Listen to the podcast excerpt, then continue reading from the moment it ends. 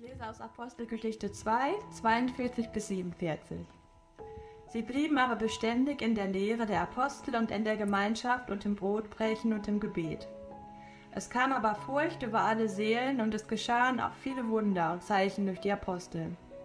Alle aber, die gläubig geworden waren, waren beieinander und hatten alle Dinge gemeinsam. Sie verkauften Güter und Habe und teilten sie aus unter alle, je nachdem es einer nötig hatte.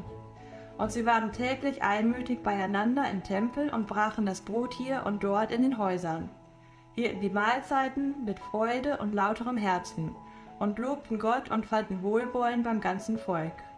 Der Herr aber fügte täglich zur Gemeinde hinzu, die gerettet wurden.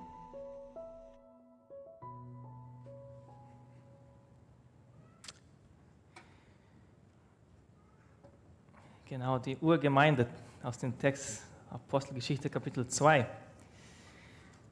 Die erste Erweckung in die Kirchengeschichte. Und zu uns bleibt die Frage, wie kommt es zu einer Erweckung und was tun wir, nachdem sie gekommen ist?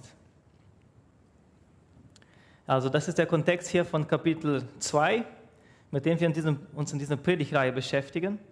Also Jesus war auferstanden, und geht zum Himmel und die letzten Worte an seine Jünger sind, sie sollten in Jerusalem warten auf die Verheißung des Vaters. Und so war es auch. Also die, die Apostel mit ungefähr 112, 120 Menschen, die an Jesus glaubten, waren in einem, uh, versammelt und beteten an einem geschlossenen Ort in Jerusalem. Plötzlich kam der Heilige Geist, erfüllte alle die Christen, die Nachfolger Jesus, mit Kraft und sie begannen das Evangelium zu verkünden.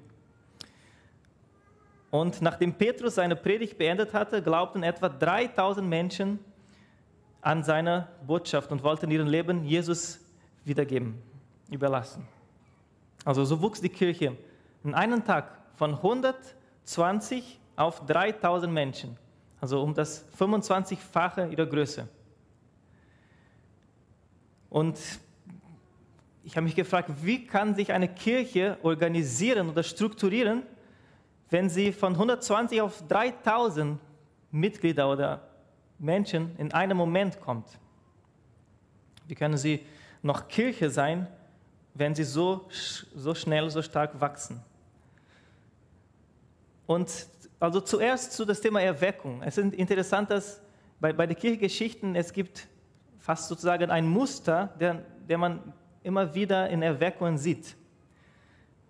Um das zu erklären, nehme ich zum Beispiel die, unsere, die Mülheimer Erweckung hier, 1905. Also es begann durch Gebetstreffen und das Bekennen von Sünden. Ich lese einen, einen kleinen Abschnitt von einem Buch äh, Ruhefeuer, das äh, Eckhard und, und Heidi das geschrieben haben zu 100-jähriges Jubiläum.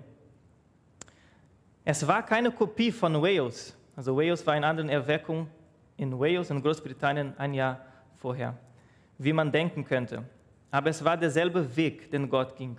Und er wird ihn überall da gehen, wo Kinder Gottes Buße tun und sich tiefer reinigen und völliger heiligen lassen. Es ist gar keine Frage, dass es viel mehr Erweckung geben würde, wenn die Gläubigen nicht im Wege ständen. Sobald sie sich beugen, tief beugen und ihre Sünde bekennen, antwortet Gott nicht mit Tropfen, sondern mit Strömen Geist, seines Geistes.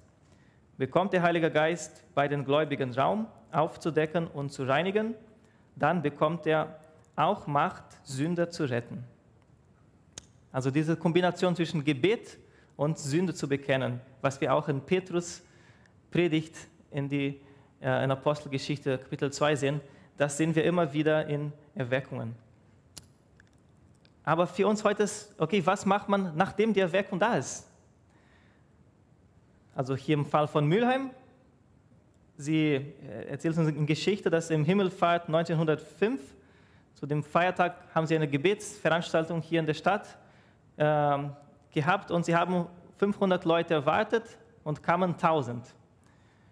Ich finde es schon merkwürdig, dass man für eine Gebetsveranstaltung 500 Menschen erwartet. Ne? Bei, bei unseren Montag haben wir immer Gebetstreffen, 18 Uhr, sind alle eingeladen. Wenn wir zehn dabei haben, sagen wir schon wow. Aber da, sie haben hier ein, ein gutes Problem. Mehr Menschen, als sie Platz hatten. Und da haben sie sich entschieden, dieses Gebäude zu bauen. Sie mussten sich organisieren, weil sie hatten dann viel mehr Menschen, als, die, als ihre Struktur äh, Platz hatte. Die Kirchenapostelgeschichte wuchs von 120 zu 3000. Wir als CGM haben ungefähr 240 Mitglieder, also doppelt so viel. Also stell dich mal vor, was würde passieren, wenn wir in einem Sonntag von 204 zu 6000 gehen? Was wollen wir machen? Vielleicht fünf, Son fünf Gottesdienste jeden Sonntag haben, ein nach dem anderen? Wollen wir mehr Pastoren einstellen? Würden wir Angelika, unsere Sekretärin, einen Vollzeitjob geben? Wollen wir ein besseres Hauskreissystem, Connect-Gruppen oder was wollen wir machen? Wollen wir ein größeres Gebäude suchen? Also wir wollen schon Lösungen suchen. Ne? Und in diesem Text, das äh, Alexander gerade gelesen hat, sie hat ab dem Vers 42 gelesen. Also den, den, den Vers 41 ist, die Kirche wuchs dann zu 3000. Und den Vers 42 sehe ich so als einen, eine, ein Vier-Punkte-Plan. Okay, wir, wir sind jetzt so viele, ich, ich, ich mache einen, einen Vier-Punkte-Plan hier. Lehre der Apostel, Gemeinschaft, Brotbrechen und Gebet. Das sind die vier Punkte auch hier in die, die Predigt heute. Und ich sehe, dass die, die Apostel, als sie diesen Plan entwickeln, sie äh, gucken zurück in das Alte Testament und in das, das jüdische Modell. Sie haben da sich inspirieren lassen, als sie dann die Kirche organisieren. Nehmen wir Lehre der Apostel zum Beispiel als erstes. Äh, ungefähr 600 vor, vor Christus waren die Juden dann in, Exil nach Babylon gebracht. Ihre Stadt Jerusalem zerstört, die Tempel zerstört, also sie konnten sich nicht mehr versammeln im, im Tempel und ihre Religion so leben, wie, wie sie immer gemacht haben. Und dann entwickeln sie in Babylon ein neues System, jetzt mit Synagogen und Rabbiner. Also ein Rabbiner, er, ein, ein Gelehrter, er, wird, er kennt die Bibel, das Alte Testament und er wird jetzt eine Auslegung bringen. Und die Apostel sagen, kommen hier und sagen, okay, bei unserer Kirche, wir werden bei der Lehre der Apostel bleiben. Das heißt, wir werden auch die Bibel euch erklären. Aber unsere Auslegung ist anders. Wir haben die Sichtweise Jesus. Wir gucken jetzt zum Alten Testament und wir sehen Jesus im Alten Testament und das werden wir euch erklären, wie Jesus das Zentrum des Reich Gottes ist, wie Jesus das, das Mittelpunkt der Bibel ist und wie Jesus auch das Ziel des Lebens eines Christus ist, sein soll.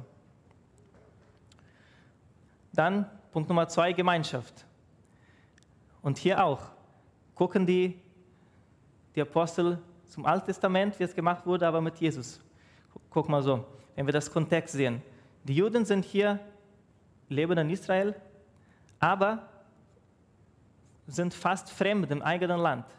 Es gibt eine militärische und, und politische Macht, die über Israel herrscht, also nämlich das römische Reich und eine kulturelle Macht, die auch sie stark beeinflusst, also nämlich der Hellenismus oder das, die griechische Kultur. Und die Juden sind fast als eine die schwachere Gruppe und sie gehen zu dieser starken Gemeinschaft, dieser starke Connection miteinander, um ihre Kultur und Identität zu bewahren. Und die Apostel sagen, für unsere Kirche, für die Kirche brauchen wir Gemeinschaft haben. Aber nicht Gemeinschaft weil wir als Christen eine Minderheit sind und, wollen wir, nicht, und wir wollen keine unsere Identität verlieren, sondern wir wollen Gemeinschaft leben, denn Jesus hat gesagt, dass wir sind alle Brüder und Schwestern untereinander. Dass wir alle jetzt Gott als Vater nennen und wir sind eine Familie. Also wir leben Familie und wir leben Gemeinschaft wegen Jesus, wegen das, was Christus für uns getan hat. Also diese zwei Punkte, Lehre der Apostel und Gemeinschaft, das war der Fokus äh, von der Predigt letzte Woche von Clemens. Und heute lege ich meinen Schwerpunkt auf den letzten beiden, also Brotbrechen und Gebet. Noch eine Sache, die wichtig ist, was wir hier sehen in der Apostelgeschichte, es ist kein Buch von Gesetze und Regeln, die man genau folgen muss. Als Lukas dieses Buch schreibt, schreibt er eine Erzählung. Was, wie, wie war die erste Gemeinde? Was hat sie gemacht? Wie hat sie gelebt? Und für uns es steht als eine Inspiration. Also wenn ich diese vier Punkte lese, es ist eine Inspiration für mich. Wie kann ich, wie kann ich merken, was hat die Kirche gemacht und wie, wie, wie lasse ich mich inspirieren, wie will ich dann Gemeinde leben. Brotbrechen. Hast du dich schon mal vorgestellt, dass Gott, er hätte uns so gemacht können, dass wir nur einmal am Monat Nahrung bräuchten? Dass wir nur eine Mahlzeit im Monat bräuchten? Aber Gott hat sich entschieden, uns so zu schaffen, dass wir Essen jeden Tag brauchen. Oder auch mit Schlaf. Gott, er könnte, er hätte die totale Freiheit, uns zu machen mit einem Körper, dass wir nur einmal am, am Monat oder einmal am Jahr schlafen brauchen. Aber er hat uns so erschaffen, dass wir jeden Tag schlafen brauchen. Also Gott, er hat uns mit einer Reihe von Bedürfnissen geschaffen, die uns helfen zu verstehen, wer Gott ist und auch unsere Beziehung zu, zu ihm und unter uns Menschen. Und ich glaube, es gibt eine übernatürliche Kraft, wenn Christen einfach gemeinsam essen. Was die Apostel hier sagen, Brot brechen. Wir werden Brot brechen als Fokus an unsere Gemeinde haben. Und dieses Thema, ich, guck, ich glaube, die Apostel gucken wieder im Alten Testament und dieses Thema kommt so, so häufig vor. Ich nenne euch ein paar Beispiele. Äh, Kain und Abel, sie bringen Gott ein Opfer. Und was bringen sie? Essen. Ne? Ein bringt Früchte, ein bringt ein Lamm. Danach Abraham. Zwei Engel kommen und wollen Abraham besuchen und ihm eine Botschaft übergeben. Und was macht er? Er sagt für seine Frau, bereite mal eine Mahlzeit vor, wir werden zusammen essen. Danach andere Geschichte, zu Samsums Eltern kommt auch ein Engel und verkündet, sie werden einen Sohn haben. Sie sind so froh, sie vorbereiten auch eine Mahlzeit für diesen Engel als David Mephibosheth, den Nachkommen Saul, barmherzig sein will, sagt er zu ihm, dass Mephibosheth ist eingeladen, in Davids Tisch jeden Tag zu essen. Als Gott Moses zeigt, wie die Stiftshütte, also das erste Tempel, aussehen sollte, sagt er, dass in sein Haus, in Gottes Haus, sollte ein Tisch mit Brot stehen, das Schaubrot. Im Psalm 23 steht da, du bereitest vor mir einen Tisch im Angesicht meiner Feinde. Und Jesus beim letzten Abendmahl sagte für seine Jünger, und wie mir mein Vater das Reich bestimmt hat, so bestimme ich für euch, dass ihr essen und trinken sollt an meinem Tisch in meinem Reich. Also das sind nur einige Beispiele, die uns zeigen, okay, das Alte Testament spricht viel von dieses Essen, von gemeinsamem Essen und von etwas Übernatürliches, der da zusammen ist in diesem Kontext von den Mahlzeiten. Was ich noch ganz stark finde, Jesus, als, als sie in diesen letzten Nacht sind, bevor er gekreuzigt wurde, sagt er eine Sache. Er sagt, wenn ihr euch erinnern wollt, was ich für euch getan habe, wenn ihr euch erinnern wollt um das Kreuz, um meine Liebe, was sollt ihr tun? Sollt ihr eine Kreuzkette im Hals tragen? Sollen wir Jesus Namen tätowieren im Arm? Oder sollen wir ein Bild von Jesus im, Hand, im Wand hängen? Nee, er sagt, isst zusammen Brot und Wein. Also das Essen ist auch, Jesus sagt, okay, wollt ihr mich erinnern, dann sollt ihr zusammen essen. Abendmahl. Und schauen wir dieses Abendmahl mal genauer an. Das steht in Lukas 22. Steht eigentlich in die anderen Evangelien auch, aber Lukas 22, Lukas erzählt es mit vielen Details. Also Jesus, er schickt zu, äh, zuerst zwei Jünger, sie sollen in Jerusalem gehen und die Mahlzeit vorbereiten. Ich glaube, wenn zwei Jünger schon vorhergehen und das vorbereiten sollen, zeigt das, dass es schon etwas Besonderes ist, dass es schon eine, wenn eine Vorbereitung nötig ist. Wir erinnern uns heute, wie Jesus auch gesagt hat, indem wir ein Stück Brot und einen Schluck Traubensaft nehmen.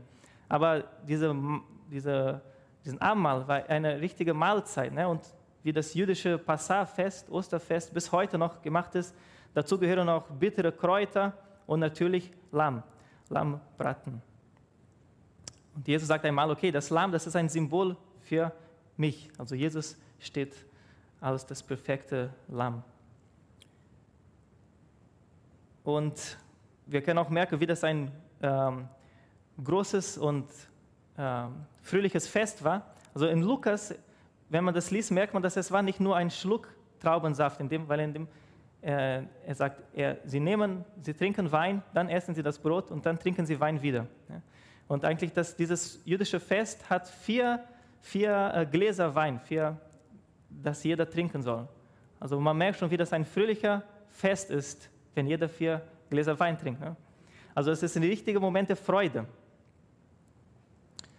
Und später in Apostel, äh, in 1. Korintherbrief, Kapitel 10 und 11, da spricht der Apostel Paulus wieder über Abendmahl und er spricht wieder über einen Kontext von einer richtigen Mahlzeit. Er sagt, wie ihr das macht, ist nicht richtig, denn einige essen, bis sie satt sind und andere haben noch Hunger. Also er spricht von einer Mahlzeit, die alle sollten eigentlich das Essen teilen, damit alle genug haben. Okay, jetzt kommen wir zur Apostelgeschichte. Okay, sagen, Lehre der Apostel, Gemeinschaft und Brotbrechen. Also das Brotbrechen, gucken Sie auch ein Element des Alten Testaments und sagen, wir werden das auch tun. Aber nicht nur einfach so, weil sie getan haben, sondern wieder den Fokus ist Jesus. Ja? Jesus selbst sagte, ich bin das wahre Brot, das von Himmel herabgekommen ist. Text, dieser Text sagt Jesus, nachdem er Fisch und Brot für die 5000 vermehrt hat. Und dann fragt die Menschenmenge, Jesus, bitte tu noch ein Wunder, so wie Moses, der, der Brot vom Himmel vielen fallen ließ. Und Jesus sagt, das Brot, so wie das Lamm, ist ein Symbol für mich. Ich bin das wahre Brot. Also diesen Punkt Brotbrechen zusammengefasst. Also der Apostel legen diese vier Punkte und das Brotbrechen oder das gemeinsame Essen, das Abendmahl ist etwas, das sie als Fokus stellen für die Gemeinde. Abendmahl sage ich hier als Brot und Wein, wenn wir uns an Jesus erinnern, aber auch Brotbrechen als eine Mahlzeit, die andere Speise, die andere Getränke dazu gehören kann. Das auch eine Möglichkeit ist, Jesus durch eine Mahlzeit in unserem Haus, in unsere Gemeinschaft, unser Zusammensein zu bekommen. Jesus sagt, wo zwei oder drei in meinem Namen versammelt sind, da bin ich. Und das kann sehr, sehr, sehr, sehr gut passen in einem Moment von einer Mahlzeit. Und der letzte dieser vier Punkte ist dann Gebet. Und das könnte auch nicht anders sein. Gebet zentrales Thema im Alten Testament. Ich erinnere, ich erinnere mich, als ich noch in der Bibelschule war, eines Tages hatten wir da eine Hausaufgabe. Wir sollten das gesamte Buch Apostelgeschichte lesen und merken, wie oft kommt das Wort Gebet vor. Ich habe diese Woche meine Notizen geguckt. Ich habe 24 Mal geschrieben. Falls jemand dieses, äh, diese Aufgabe auch machen möchte und zu einem anderen Ergebnis kommt, lass uns dann, dann vergleichen. Würde mich interessieren, ob ich etwas verpasst habe. Aber es zeigt uns 28 Kapitel, 24 Mal das Wort Gebet. Also Gebet war ein zentrales Thema in die Urgemeinde. Zum Beispiel, die Gemeinde betet, als der Heilige Geist kommt, hier in Kapitel 2. Die Gemeinde betet, um Paulus und Barnabas für seine Mission auszusondern. Es gibt Momente, wo Paulus oder wo Johannes oder wo ähm, Petrus beten um, und dann passieren Wunder. Und hier wieder denke ich, die Apostel gucken zum Alten Testament, sehen, wie das Gebet da auch zentral war und bringen das. Wir werden das auch machen, aber auch mit der Sichtweise Jesus. Also das, das Gebet hat jetzt Jesus in sich, hat jetzt viel mehr Kraft, viel mehr Intimität. Das Gebet ist nicht eine Wiederholung, ein vorgefertigtes Text. Das Gebet ist nicht einfach die Psalmen lesen, obwohl die Psalmen eine sehr, sehr gute Quelle für das Gebet ist. Aber es ist auch ein persönliches Gespräch, Gespräch zwischen Menschen und Gott.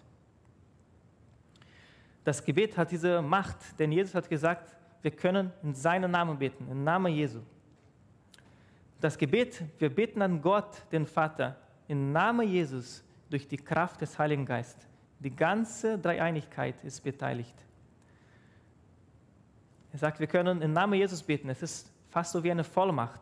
Gott, Jesus gibt uns, er ist im Himmel, aber er gibt uns diese Urkunde, sagt, wir können so beten, als ob er hier wäre mit seiner Macht. Und jeder kann beten.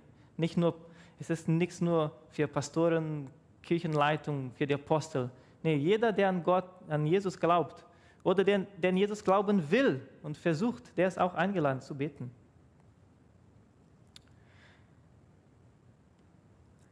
Ich möchte diese Predigt äh, beenden, indem ich darauf hinweise, äh, was das für uns bedeutet, diese Punkte dann. Besonders Brotbrechen und Gebet. Ich habe erklärt, wie diese vier Punkte ihre Wurzel im Alten Testament haben und die Apostel das jetzt mit der Sichtweise Jesu für die Kirche bringen.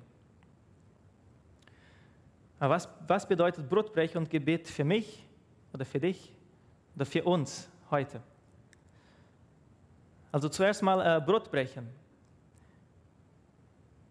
Wenn die Gemeinde der Apostelgeschichte sagt, dass, dass sie oft Brotbrechen hatten, glaube ich, es zeigt für uns, dass die Mahlzeit auch eine Zeit des Segens sein kann.